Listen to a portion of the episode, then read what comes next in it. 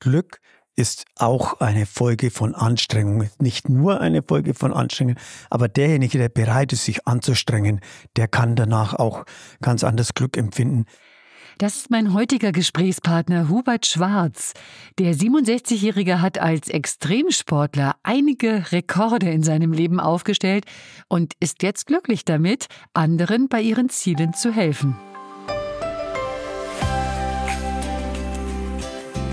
Wie wird man glücklich? Diese Frage finde ich total spannend. Hallo, ich bin Claudia Röttger und herzlich willkommen bei meinem Podcast Einmal täglich Glück.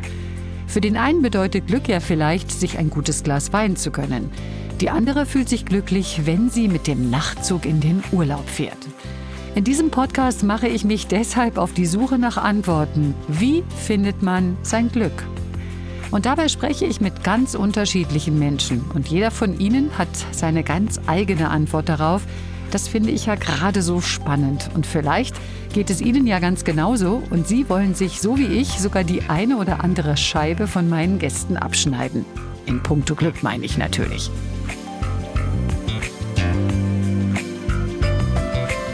Einmal täglich Glück.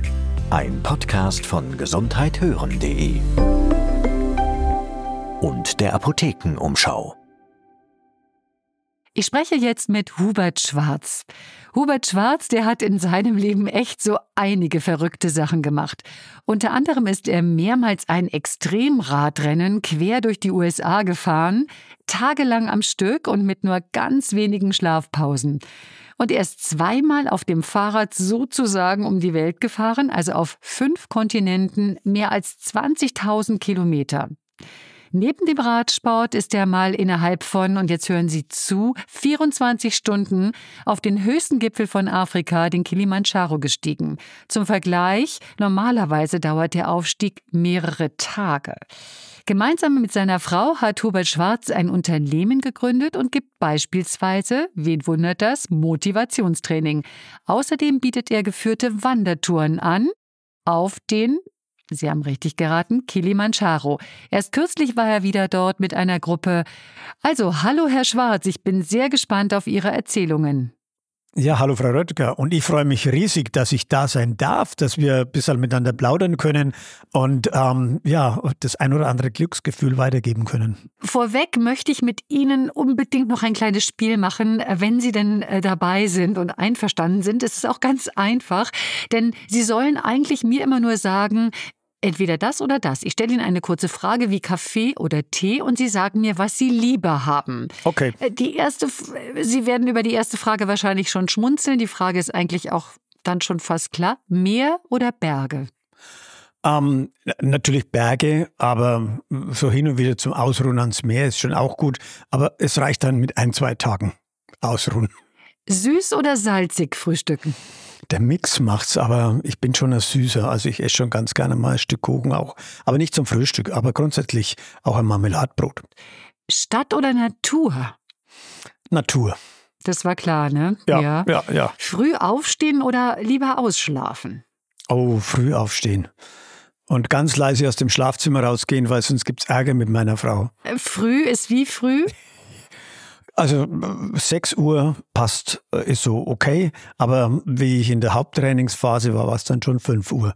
Wow. Und bin dann noch vor der Arbeit gelaufen. Also das ist so okay. Aber ich bin jetzt keiner, der auch am Sonntag bis 8 Uhr im Bett legen muss, um Gottes Willen. Da weiß ich nicht, was ich tun soll so lange. Also heraus aus den Federn. Der frühe Vogel und so, ne? Ja, genau. Anzug oder Jogginghose? Um, jetzt stellen Sie mich vor, schweren war. Also in der Jogginghose immer rumzulaufen, mache ich nicht. Aber Anzug auch nicht. Aber wenn Sie jetzt gesagt hätten Jeans oder Jogginghose, dann hätte ich gesagt Jeans. Wobei ich jetzt gerade überlege, wahrscheinlich ist Jogginghose falsch. Sie haben wahrscheinlich irgendwie eine Multifunktionswäsche an. Ne? Das ist gar nicht so klassisch irgendwas aus Baumwolle, sondern im Zweifel ist es immer alles, was, was ganz schnell trocknet, weil Sie ja auch sehr viel schwitzen beim Sport, nehme ich an. Da haben Sie jetzt völlig recht. Also die Jogginghose ist bei mir ganz selten. Die habe ich nur zu Hause, wenn ich äh, am Sofa lümmel. Ansonsten habe ich es eigentlich nicht an. Ich habe vorhin gesagt, die sind oder waren Extremsportler. Das Wort Sportler ist klar. Extremsportler ist aber schon unklar. Heißt es, dass man, wenn man Extremsportler ist, dreimal die Woche joggt? Vermutlich reicht es ja nicht. Was ist für Sie Extremsport? Ja, also mit dreimal die Woche joggen kommt man jetzt nicht ähm, in, in ganz extreme Situation. Also äh, kann man nicht äh, große Herausforderungen bewältigen. Da muss der Körper natürlich schon mehr trainiert werden. Also was ist zum Beispiel, als ich äh, in, in meiner Triathlon-Zeit, so hat das Ganze ja begonnen, da hatte ich es schon so zwischen 25 und 30 Stunden manchmal, was ich die Woche trainiert habe, neben der Arbeit. Also da gab es nicht mehr recht viel Arbeit und Sport. Extremsport heißt natürlich schon, äh, sich sehr, sehr hart im Training herannehmen, den Körper an die Grenzen bringen, damit er eben dann, wenn er Leistung bringen muss im Wettkampf, eben auch die Leistung abrufen kann. Ähm, um nochmal das ein bisschen klar zu machen, was tatsächlich wie extrem äh, äh, Hubert Schwarz drauf ist. Ähm, beim Race Across America beispielsweise, da haben Sie ja öfter mitgemacht. Das ist ein ultralanges Radrennen, also fast 5000 Kilometer, wenn ich richtig liege, quer durch die USA. Und da sind Sie tagelang nur Fahrrad gefahren. Richtig. Meine, meine schnellste Zeit für diese knapp 5000 Kilometer waren äh, neun Tage, 21 Stunden, ähm, wo ich eben nur zwei Stunden pro Nacht geschlafen habe, den Rest am Fahrrad gesessen bin, um einfach dieses Ziel zu erreichen. Und das war aber noch kein Rekord. Das war nur Ankommen. Es war nur vor mir kein Deutscher, der das geschafft hat. Und ich habe dann meinen ersten Rekord 1993. Das war dann, die Strecken wurden länger. Ich habe 91 und 92 diesen, äh, diesen, Austra äh, diesen Amerika-Event gemacht und dann habe ich All Around Australia gemacht. Das war dann einmal rund um Australien. Und das war dann das erste Mal ein Rekord. Und da hatte ich dann gemerkt, man braucht irgendwo auch immer so diese besondere, äh, äh, ja, ein Rekord ist was Besonderes, um äh, noch mehr Aufmerksamkeit zu bekommen. Ich habe ja davon äh, leben wollen. Und das hilft jetzt nichts, wenn ich äh, ein toller Sportler bin, aber niemanden davon erzähle, dann werde ich keine Sponsoren bekommen, um meinen Traum noch viel mehr zu leben. Und dann bin ich 1996 in 80 Tagen um die Welt gefahren und das war dann Start Berlin-Brandenburger Tor und Ziel Brandenburger Tor. Das war dann was Außergewöhnliches. Sie müssen uns bitte noch mal mitnehmen, uns, äh, äh, uns äh, Sportler, die wir vielleicht am Wochenende ein bisschen Rad fahren und vielleicht auch mal eine, eine, größere Radeltour machen. Wie kommt man denn dahin, dass man das schafft, wirklich neun Tage auf diesem Fahrrad zu sitzen? Man wird wahrscheinlich wahnsinnige äh, Po-Schmerzen bekommen und überhaupt eigentlich oft in den Kopf kriegen, ich höre jetzt hier auf. Wie schafft man das? Wie hält man das durch? Es ist eine mentale Stärke gefordert. Der, der, Körper ist trainierbar bis zum Umfallen. Gut, vielleicht nicht ganz so leid, aber es ist einzig und allein unser Kopf, der uns äh, ähm, dazu verhilft, es nochmal zu probieren. Es gibt ein schönes Beispiel. Mein Trainer äh, im Triathlon, der hat im Marathon, viele, die jetzt zuhören, haben vielleicht einen Marathon schon gelaufen. Und bei Kilometer 30 wird der Marathon schwer. Und er hat mir dann immer einen Stichwort gesagt, Hubert, wenn du nicht mehr kannst, lauf einfach schneller. Und jeder, der das erlebt hat, weiß, du denkst, es geht nicht mehr und es geht nicht mehr. Und, ich, und je mehr du darüber nachdenkst, dass es nicht mehr geht, desto schwächer wird der Körper. Versuch diese Gedanken aus dem Kopf rauszubringen. Versuch an was anderes zu denken. Versuch dich, äh, diese Gedanken umzudrehen. Und, ähm, und dann wirst du sehen, es geht so viel mehr. Es geht vielleicht nicht alles im Leben, aber wir werden sehr viel mehr schaffen. Und das habe ich, glaube ich, sehr gut gelernt und praktiziert, eben bei den langen Strecken. Woran denken Sie dann, wenn es nicht mehr geht? Was sind Ihre Gedanken dann? Ja, wenn ich über meine Familie, über meine Kinder nachdenke, wenn ich sehe, wie meine kleine Laura, damals kleine Laura, jetzt Ärztin, aber das und mein Sohn, das war schon äh, dieses Bild. Meine Frau hat mich immer gefüttert mit den, den Bildern der Kinder. Ähm, das war die größte Freude eigentlich überhaupt, was mich erfüllt hat, wo ich wusste, ähm, dieses Radlfahren, diese, diese ganze Quälerei wird vielleicht auch dazu helfen, dass ich meiner Familie eine Existenz ähm, bieten kann, eine andere Existenz bieten kann. Und ähm, das hat mich schon immer sehr motiviert. Und ähm, ich habe aber auch festgestellt, dass man das nur dann erleben kann, wenn man voll und ganz in dem aufgeht, was man tut. Und wenn man dann sowas Krasses schafft, wie eben zum Beispiel dieses Race Across America, dann kommt das Glück, oder? Oder äh, sagen wir lieber, also nach der Qual das Glück?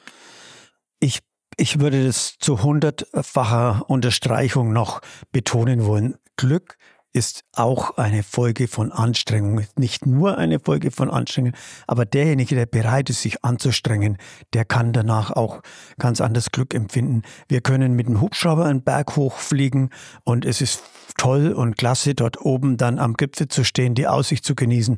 Aber etwas selbst geschafft zu haben, selbst den Berg hochgegangen zu sein, hat, äh, setzt ganz, ganz, ganz andere ähm, Endorphine frei. Und dann zurückzublicken, ähm, das ist eigentlich auch eine ganz besondere Freude und auch ein großes Glück. Also das, da war das Wort Anstrengung drin und da gehe ich auch auf jeden Fall mit, weil ich das selber kenne. Boah, wenn ich äh, zu Hause richtig aufgeräumt habe und danach ist es ordentlich oder man hat das ganze Haus geputzt oder die Wohnung und dann äh, glänzt alles wieder. Das macht einen tatsächlich glücklich oder hat man was mhm. geschaffen. Das ist ja anstrengend. Also es liegt eine Anstrengung davor. Da gehe ich äh, sehr gerne mit. Ähm, wir müssen ein bisschen noch mal miterzählen, ähm, dass Sie mit Jugendlichen gearbeitet haben und dann überlegt haben, diesen Job tatsächlich an den Nagel zu hängen. Erzählen Sie doch mal, äh, was Sie gelernt haben und was Ihr ursprünglicher Beruf war. Also ich komme eigentlich aus der Pfadfinderarbeit, kirchliche Jugendarbeit. Das hat mich geprägt. Und daraus habe ich meinen Beruf entwickelt, Jugendpfleger. Ich war elf Jahre im öffentlichen Dienst beschäftigt, konnte aufgrund meines Engagements in der Jugendarbeit, der Pfadfinderarbeit eben diesen Beruf dann bekommen, musste dann aber meine Sozialpädagogik-Studium äh, äh nachholen. Das habe ich im Abend, ähm, in der Abendschule sozusagen gemacht, um nach elf Jahren dann zu sagen, aber äh, es ist, ich will nicht bis zum 65. Lebensjahr ähm, Jugendpfleger bleiben. Das ist ein fantastischer Beruf und hat mir Spaß gemacht. Aber ähm, der Sport hat mich äh, ebenso fasziniert und so hat sich das Ganze entwickelt. Ich darf hier kurz einwerfen, Herr Schwarz. Sie kommen ja aus Rot. So manchem dürfte das ja vielleicht als Triathlon-Hochburg durchaus bekannt sein. Sie haben mir im Vorgespräch erzählt, dass Sie da so manches mitorganisiert haben und so auch zu diesem Ausdauersport Triathlon gefunden haben. Ähm, ja, und aus dem Triathlon habe ich dann den Extremsport entwickelt, mich auf meine Stärken konzentriert und siehe da, dann meinen Job quittiert 1991 und äh, eigentlich nur ein Jahr, nur ein Jahr wollte ich aussteigen und meinen größten Traum ähm, äh, verwirklichen. Aus diesem einjährigen Ausstieg sind nun mittlerweile 31 geworden. Ich bin nicht mehr zurück in meinen Beruf, aber ich habe gelernt und, und erlebt und kann vielen auch davon erzählen, wenn du deine Träume immer wieder herholst, wenn du die dir jeden Tag herholst und immer wieder daran glaubst, dann ist so viel mehr möglich. Aber du musst nicht nur glauben, sondern auch was dafür tun. Hubert Schwarz sagt, also ich höre mal auf mit dem Job, ich mache was ganz anderes und irgendwann werden wir auch von diesem Sport leben, weil ich wirklich viel, viel Kraft habe. Hat Ihre Frau nicht gesagt, Mensch, was ist, wenn du dich verletzt und gar nicht mehr weiter Radfahren kannst?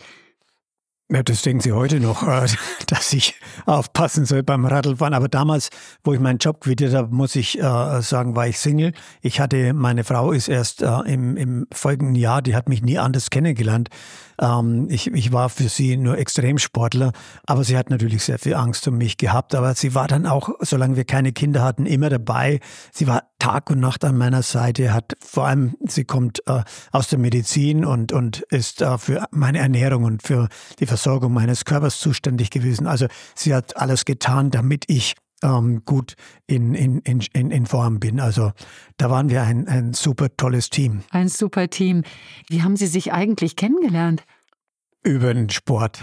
Also ich war in Regensburg, die hatten mich gecoacht, Leistungsdiagnostik, und da war sie diejenige, die mich ähm, getestet hat und wohl hat sie dann festgestellt, hoppla, aus dem kann man was machen. Aber es ist auch wichtig, dass Ihre Frau ein gutes Verständnis von, ihren, von ihrer Passion hat. Also wahrscheinlich wäre es für Sie auch schwer vorstellbar, mit einer Partnerin zusammen zu sein, die da gar nicht mitgeht das wäre sicher zum Scheitern verurteilt. Also sie war selbst Sportlerin, sie hat selbst Triathlon gemacht, Marathon gelaufen, ist äh, am Kilimanjaro schon viermal mit oben gewesen, also ähm, hat Race Across America mit vier Frauen gefahren, also, also sie ist schon durch und durch Sportlerin und ist vor allem, ähm, kommt, äh, hat, hat äh, Gesundheitsmanagement studiert und hat, äh, macht jetzt gerade noch ihren Master im hohen Alter. Ich muss jetzt gerade die Masterarbeit noch machen, aber äh, darauf bin ich schon stolz, weil sie enorm ehrgeizig nicht nur an mir, also mich unterstützt hat, sondern auch gleichermaßen sich selbst immer weiter entwickelt hat. Und ich glaube, diese Gene haben wir unserer, unseren Kindern weitergegeben,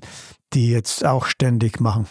Sie sind ein ehrgeiziges Team, das haben Sie jetzt gerade gesagt. Und Sie haben ja mit Ihrer Frau Renate ein Unternehmen gegründet und machen jetzt auch, bringen anderen bei, wie man sich motiviert, wie man das schafft, sozusagen auch über die Grenzen, die ja jeder kennt und hat, äh, über diese Grenzen zu gehen, bieten Kurse an. Unter anderem bieten Sie äh, Touren auf den Kilimanjaro an. Den haben Sie ja vorhin gerade auch schon erwähnt.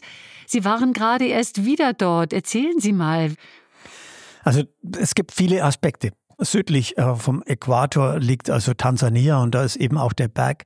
Und ähm, den bin ich eben schon sehr, sehr häufig hochgegangen mit unterschiedlichen Gruppen.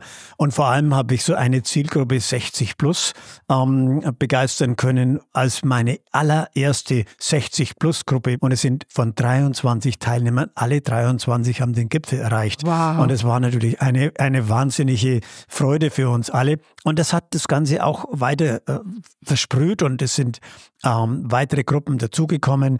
Und ähm, das hat für mich so diese Verbindung zu Afrika auch hergestellt. Und wenn wir noch Zeit haben, erzähle ich Ihnen eine wunderschöne Geschichte. Ich habe eine 74-jährige Frau hochgebracht, war im Sommer vor, ähm, vor der Pandemie. Und, ähm, und sie wollte unbedingt hoch. Und ihre Kinder haben gesagt, nein, lass das Mutter, das ist nichts, du bist keine Sportlerin und gar nichts. Aber Sie hat eine bewegende Lebensgeschichte. Der erste Mann ist mit 45 verstorben. Dann hat sie die Kinder allein großgezogen, beide studiert. Sie hat wieder geheiratet. Dann der Mann auch wieder pflegebedürftig, hat den auch drei Jahre gepflegt und dann war sie wieder allein. Und dann hat sie gesagt, und jetzt ist Schluss. Da war sie schon über 70. Ähm, sie wird keinen Mann mehr suchen. Sie lebt jetzt ihr Leben. Sie will auf den Kilimanjaro. Ich kürze ab. Sie war oben. Und als wir so die letzte Etappe hochgegangen sind, da wurde es dann schwer. Über 5000 eigentlich war die Kraft am Ende. Die Gruppe ist weitergegangen. Ich kümmere mich immer um die, die meine Hilfe brauchen. Und, ähm, und dann merke ich, hey, aber so ganz am Ende ist sie noch nicht. Komm, lass uns noch ein Stück gehen. Sie ist dann so Step by Step hochgekommen, die hat Rotz und Wasser geheult. Und da habe ich gemerkt, anderen Menschen zu helfen, dass sie ihre Ziele erreichen. Ich habe selbst mit heulen müssen fast. Ich habe Gänsehaut, wenn ich an meine Ute denke, die dort oben niemand auf der Welt hätte ihr zugetraut, dass sie auf diesen Berg hochkommt mit 74. Sie war sowas von glücklich. Und für mich ist das die Geschichte schlechthin, zu sagen, genau, das macht mich glücklich. Es muss wirklich toll dort sein. Ich, äh, mein Sohn äh, äh ist 18 und war jetzt ein paar Monate in Tansania und hat auch den Kilimanjaro bestiegen. Ich habe viele Fotos von dort gesehen. Also es hat auch meine Sehnsucht geweckt. Ich äh, habe schon ganz schön Respekt davor, weil ich auch äh, durch die Geschichte meines Sohnes natürlich gehört habe, dass es auch über fünf Tage dauert. Es sind mehrere Übernachtungen im Zelt und so weiter. Man muss da schon ganz schön sich anstrengen und es droht diese Höhenkrankheit. Hatten Sie damit nie ein Problem? Doch, wir haben immer wieder Menschen, äh, die diese Höhenanpassung nicht vertragen. Äh, also wir gehen im Übrigen die Sechstage-Tour und wir gehen mit den Älteren immer die Hüttenroute, die Normalroute. Ihr Sohn ist da die Machame-Route mit den Zelten gegangen. Ähm, genau. Mache ich mit den, mit den Älteren nicht. Das, die Normalroute reicht völlig und ist auch wunderbar und schön. Aber es ist das Problem zwischen, zu unterscheiden zwischen Höhenanpassung und Höhenkrankheit. Bei Höhenkrankheit gibt es nur eines runter, sofort runter. Mhm. Ähm, und da dürfen wir nicht lang rumfackeln. Ähm, aber trotzdem sind Gefahren auf der Höhe, ähm, die man eben richtig einzuschätzen äh, sich schwer tut. Deswegen haben wir bei den Touren immer einen Arzt dabei und wir sind da die teuersten, glaube ich, in ganz Deutschland, weil wir eben einen deutschen Reiseleiter und einen Arzt, also zwei Betreuer, die mitgehen. Aber die Menschen, die mit uns gehen, die wollen Sicherheit. Klar, ich kann nicht die Sicherheit geben, dass wir hochkommen, aber wir tun alles dazu beitragen, dass sie vor allem wieder glücklich und gesund unten zurückkommen, egal wo sie umgekehrt sind. Wie trösten Sie die? Mit welchen Worten? Für alle die, die umkehren müssen. Es ist viel wichtiger, dass wir wieder gesund unten ankommen und der Weg ist doch das Ziel. Der Weg durch diesen Kilimanjaro. Und wenn wir durch den Regenwald gehen, dieses meditative Laufen, das ist so wunderbar. Du vergisst alles, was zu Hause ist. Es ist ein, man taucht in eine andere Welt ein. Man muss sich einfach die Zeit nehmen und seinen gedankenfreien Lauf lassen und dann, da nimmt jeder so viel mit und genau das ist es eigentlich. Ähm, es ist keine Schande, wenn man hier nicht hochkommt, ganz im Gegenteil. Der, aber es probiert zu haben, seine persönlichen Grenzen ein bisschen zu verschieben und eben mit neuen Erfahrungen zurückzukommen. Das ist das Wesentliche. Wie ist es denn bei Ihnen? Sie waren jetzt, ich glaube, mehr als 30 Mal auf dem Gipfel. Ähm, ändern sich dann, dann die Glücksgefühle? Kann man das dann noch toppen? Ähm, also zum einen ist jede Tour anders und es ist, äh, äh, die Glücksgefühle sind, wie will ich sagen, äh, kommt immer auf die Gruppe drauf an und meine Anstrengung, meinen Beitrag, den ich leisten musste, wo wir jetzt mit, mit allen oben waren, das war jetzt mein 36. Mal, das war schon auch wieder ein ganz besonderes Gefühl und wir hatten wirklich auch viel Glück gehabt. Wie gehen Sie mit Verletzungen, mit äh, sportlichen Verletzungen um, vielleicht auch mit, wo Sie mal eine Zeit lang gar keinen Sport machen können? Ist das schon mal passiert? Jein. Ähm, ich habe einen Unfall gehabt vor vier Jahren und ähm, das war, hat mich schon gehandicapt. Also ich kann nicht mehr so wie früher. Ich hatte durch einen dummen Fahrfehler ähm, einen, einen Sturz mit dem Fahrrad. Also war wirklich äh, komisch, aber ich habe mir dann Acetabulum-Bruch zugezogen. Das ist also die Hüftpfanne und seitdem kann ich also nicht mehr so bin ich gehandicapt. Aber ich muss eben mit dem mit dem Handicap leben und kann halt nicht mehr ähm, das alles tun, was ich tun möchte. Aber es reduziert sich und ähm, das da bin ich dann doch einige Wochen ausgefallen und es war dann schon eine Zeit, wo ich auch Zeit zum Nachdenken hatte mal, wenn du von einer Sekunde auf die andere komplett aus deinem Arbeits- und, und Freizeit äh, äh, rausgezogen wirst, um ähm, ja jetzt mal Ruhe zu geben. Aber es war auch wieder so ein, ein Wink von oben. Ich hatte ähm, bereits 2012 äh, geplant, dass ich 2020 ähm, vielleicht die Firma abgebe, wenn ich so 65 bin. Und ich habe aber immer nur geredet, aber ich habe es nicht gemacht. Wir haben Konzepte gemacht und Konzepte. Und dann irgendwann habe ich mir gedacht, dann kam der Wink von oben. Der liebe Gott hat gesagt, Hubert Schwarz, jetzt geben wir dir mal die Zeit. Du willst doch seit ein paar Jahren hier ähm, das umsetzen. Und dann, ähm, ja, war das wohl der Wink von oben, dass ich die Auszeit bekommen habe. Und ähm, jetzt ist es soweit, mein Sohn übernimmt die Firma und ich habe wieder äh, Möglichkeiten in beschränktem Maße, aber noch vieles anzupacken. Also da lernt man jetzt vom Extremsportler Hubert Schwarz, dass man in einer Verletzungspause auch ganz äh, sinnvolle und, und wegweisende Gedanken einem kommen und man dann tatsächlich noch mal ein bisschen was ändert an seinem Lebensglück. Auf jeden Fall. Also wir müssen ja aufhören zu glauben, dass wir, ich bin jetzt im 68. Lebensjahr, dass ich mit 68 noch die Fitness von einem 30-Jährigen habe. Das ist Blödsinn. Ähm, will ich gar nicht. Ich muss keine Rekorde mehr machen. Ich Gut, äh, durch die Verletzung kann ich auch gar nicht mehr, aber das ist überhaupt nicht wichtig. Viel wichtiger ist, dass ich meine Erfahrung weitergebe, dass ich meine Power, meine Energie noch habe, um anderen Menschen zu helfen. Und ähm, ähm, aber ich muss keine Rekorde selbst mehr fahren. Welche Botschaft ist es, wenn man mit 68 noch versucht, Weltrekorde zu machen? Nein, das müssen wir alles nicht mehr. Ähm, ich muss äh, meinen Sohn unterstützen, dass der die Firma gut macht und mein Netzwerk einbringen und und und. Das sind die Dinge, die ich kann und ähm, oder mit ihnen reden, einen schönen Podcast, wo ich andere motiviere und sage, hey, egal wie alt ihr seid, macht was, fangt an und geht raus und bewegt euch. Und wenn ihr nur noch 100 Meter lauft, aber bewegt euch. Und diese Bewegung, die setzt äh, so viel Energie frei äh, für unseren Kopf und für unseren Körper. Und damit äh, tun wir das Beste für uns alle. Beste Medizin, Bewegung. Ich finde, man kriegt wirklich Lust auf Bewegung, wenn man ihnen zuhört. Also man hat auch viel mehr Mut und denkt sich, das würde ich doch dann vielleicht auch schaffen. Es muss ja auch vielleicht nicht der Berg in Tansania sein, der höchste von Afrika, sondern vielleicht äh, funktioniert das ja auch im Harz oder im, äh, im Bergischen irgendwo. Man muss ganz bestimmt nicht am Kilimanjaro gehen, um Gottes Willen, das will ich damit nicht sagen. Aber bewegen, bewegen kann man sich überall. Ob ich jetzt am Meer, am Strand laufe oder wie auch immer. Aber es tun und nicht nur davon träumen. Ähm, allen, die zuhören und sagen, komm, jetzt machen wir mal vier Wochen lang, jeden Tag gehen wir in der Früh 20 Minuten raus. Nach vier Wochen wird was fehlen, wenn wir es dann nicht mehr tun. Und das ist genau diese Regelmäßigkeit. Herr Schwarz, über eine Sache, die Ihnen auch sehr am Herzen liegt, äh, da haben wir jetzt noch gar nicht drüber gesprochen. Das liegt natürlich daran, dass die Zeit ein bisschen knapp ist und wir einfach ganz viel über das Radfahren und das Wandern bislang gesprochen haben. Aber äh, Sie haben mit Ihrer Frau ja schon sehr lange eine Stiftung gegründet. Und zwar um zu helfen, Sie bauen Schulen in Afrika. Und wenn ich da jetzt zurückdenke an Ihren ersten Job, da schließt sich ja irgendwie schon ein Kreis bei Ihnen, oder? Auf ja, ganz bestimmt. Ich habe ähm, begonnen als Sozialarbeiter sozusagen, als Pfadfinder und ich will nicht sagen, ende ich jetzt, aber genau das ist es, was mich äh, zufrieden macht, was mir ein großes Glück ist, wenn man jetzt äh, dadurch, dass ich in der Öffentlichkeit stehe, kann ich Geld sammeln. Aber nicht für mich, sondern eben um anderen zu helfen. Und das macht mich zufrieden und diese Zufriedenheit ist gleich Glück, ist gleich etwas ganz Besonderes. Ähm, wenn man eben geben kann, ist doch das größte Glück der Welt.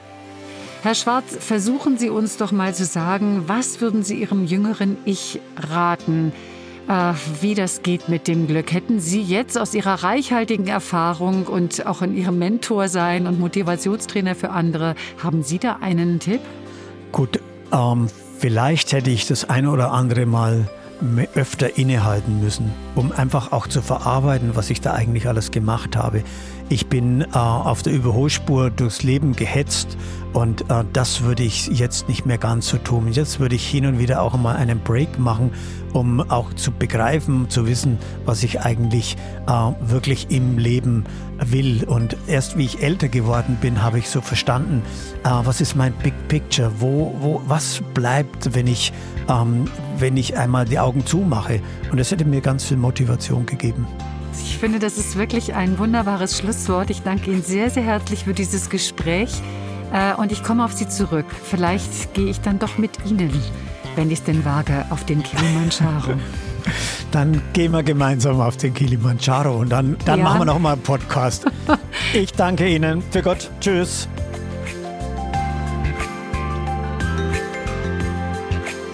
Und wenn Ihnen dieser Podcast gefallen hat, dann freue ich mich sehr, wenn Sie auch beim nächsten Mal wieder dabei sind. Und bis dahin stöbern Sie sich doch gerne mal durch die anderen Folgen. Beispielsweise mit der Lach-Yoga-Trainerin Gisela Dombrowski oder mit Steinstoßer Dieter Wolf.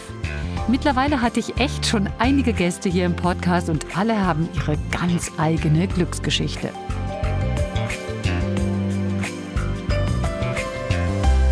Alltäglich Glück.